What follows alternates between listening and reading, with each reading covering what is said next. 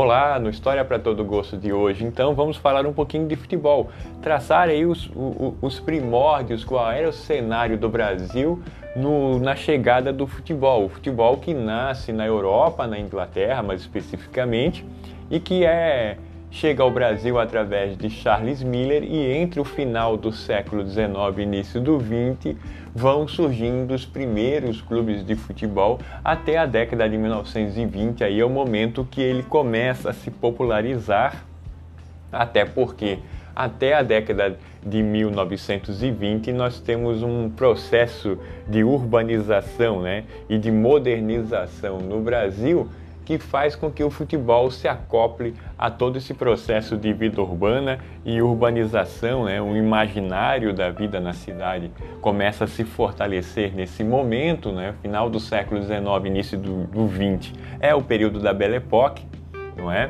E também esse final do século XIX, início do XX, traz muito mais uma ideia que vem da Europa, que é a, a, parte da cultura burguesa, em certa medida, que é a, o, o, uso do espaço público. Né? Os espaços de sociabilidade começam a se ampliar, como, por exemplo, né, a ideia de fazer piquenique nas praças, o uso dos espaços é, é, marítimos como espaços de sociabilidade, os rios, a praia, todos esses espaços na Europa no final do século XIX começam a, a ser utilizados e com uma lógica da prática de esportes, principalmente os esportes náuticos, e isso tem uma ligação com o futebol também, até porque no litoral brasileiro grande parte dos clubes de futebol nasceram como clubes, clubes de remo, né? Clubes de, clubes de regata ou clubes náuticos que depois se transformaram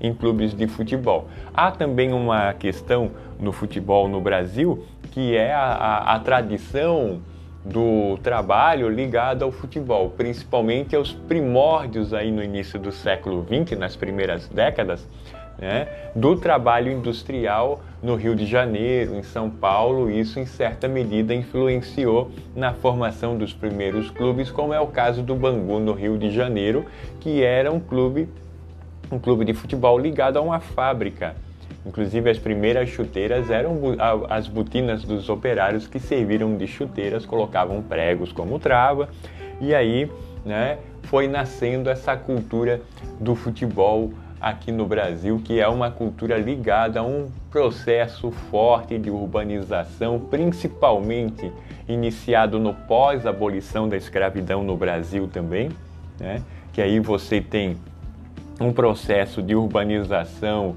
e de inclusão e exclusão também de, de, dos ex-escravos em todo esse processo, que nós vamos tratar mais à frente no futebol também, que eram as proibições né, de jogadores negros jogarem no, nos times de futebol e como isso foi rompido. Isso nós vamos trabalhar em outros episódios, no, outro episódio também, mas é nesse primeiro momento esse contexto né, do, do, dos primórdios do futebol no Brasil e como entre o final do século XIX e nas primeiras décadas do século XX esses clubes vão aparecendo, né? Flamengo, Vasco da Gama, Fluminense, é, o Corinthians, né? É, o Grêmio, enfim, né? o Grêmio no Rio Grande do Sul. Então, vários clubes vão aparecendo nesse contexto, não é? E Santa Catarina também não é diferente, mas Santa Catarina nós vamos fazer um especial só sobre Santa Catarina. Então hoje a ideia é trazer esse cenário, trazer esse contexto para vocês do futebol no Brasil, ok? Um abraço a todos e até mais.